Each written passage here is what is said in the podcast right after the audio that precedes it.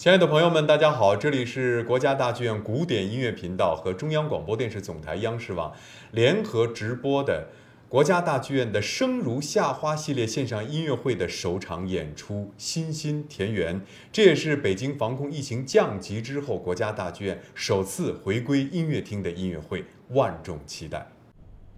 特别值得一提的是。本场线上音乐会将联合诸多国际艺术机构及境外播出平台共同呈现。二零一九年，国家大剧院诚邀全球剧院同行，倡导共建世界剧院命运共同体。在新冠肺炎疫情全球蔓延的时刻，国家大剧院倡议，国际机构积极响应。奥地利维也纳国家歌剧院、俄罗斯红旗歌舞团、西班牙马德里皇家歌剧院。美国费城交响乐团和菲律宾文化中心等多家海外艺术机构将共同在其相关平台线上播出今晚的音乐会，希望借助音乐的强大力量，共同表达战胜疫情的坚定决心和必胜的信心，携手送出对观众的真挚祝福，对未来的美好祝愿。